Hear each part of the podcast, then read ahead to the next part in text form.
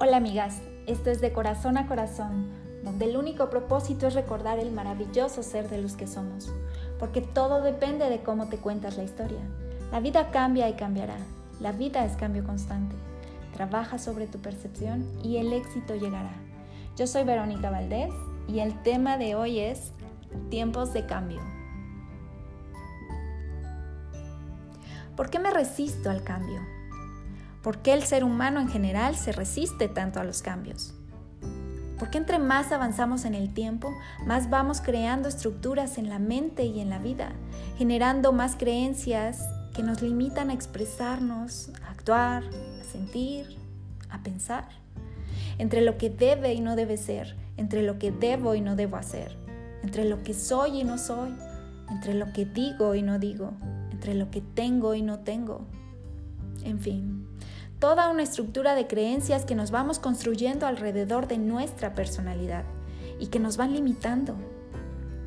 Si bien sabemos que los cambios son necesarios para seguir avanzando y que son y seguirán siendo la clave de nuestra evolución, de nuestra trascendencia.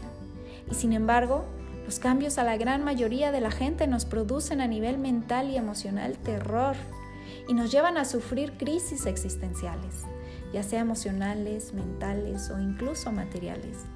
Entre más nos volvemos personas rígidas y estructuradas, con creencias o rutinas demasiado esquematizadas, más vamos perdiendo la capacidad de movimiento, de ser flexibles, de aceptar los cambios. Y los vemos con tanto miedo e inseguridad y nos producen tal inestabilidad que nos llevan a estas famosas crisis a estos quiebres y rupturas a largo plazo, que en momentos de cambio como los que vivimos hoy en día no nos es posible sostener, donde podemos ver personas, familias y sociedades enteras que se quiebran y fracasan en su necesidad de mantener una idea o una pantalla por encima de la realidad, por más que no sean felices o los resultados no sean los esperados. En tiempos de cambio donde esta pandemia ha roto estructuras y nos exige una nueva realidad, donde la vida nos pide sí o sí replantearnos todas esas creencias limitantes y paradigmas que habíamos construido alrededor nuestro y de las que a veces ni siquiera somos conscientes.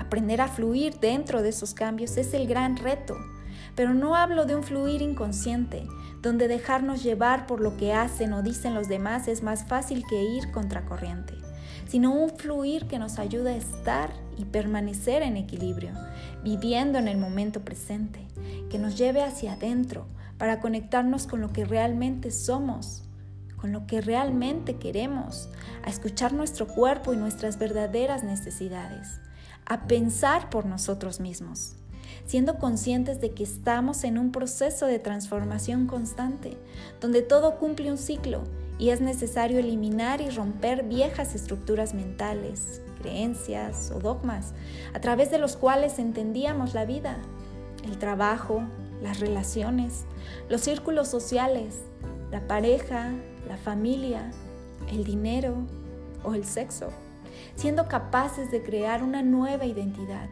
con una nueva visión de lo que soy y lo que tengo, de lo que valoramos y a dónde nos dirigimos aceptando los cambios y permitiendo que traigan nuevas ideas, nuevas visiones o nuevas estructuras que nos permitan vivir mejor en nuestra realidad, sin culpas, sin lamentos, sin prejuicios, dejando atrás los relatos que construimos de lo que deben ser las cosas, de lo que debe ser el amor o la pareja, la familia, el romance, la sexualidad, el trabajo, los amigos, el dinero, el éxito o la vida, siendo capaz de estar en mí, de centrarme en mí, de mirarme aunque duela, siendo honesta conmigo y aceptando mi vulnerabilidad y dejando esa visión preconcebida de mí misma y de las cosas que me rodean. Entender que el problema no está en las estructuras, sino aferrarse a ellas como la única forma de vivir y si la vida te pide un cambio, no poder desprenderse y reciclar esas ideas. Es aquí donde entra la importancia de fluir, de escucharte a ti misma en el silencio, de abrirte a la existencia de lo nuevo, a moverte a conocer para poder crecer, atreverte a vivir situaciones distintas, en diferentes entornos y aprender de cosas que nunca habías visto o sentido. Abrirte al mundo para entender nuevas visiones y ver nuevas opciones en cualquier ámbito de tu vida. Todo cambio genera incertidumbre, sí, es verdad, pero de ti depende el enfoque que le quieras dar.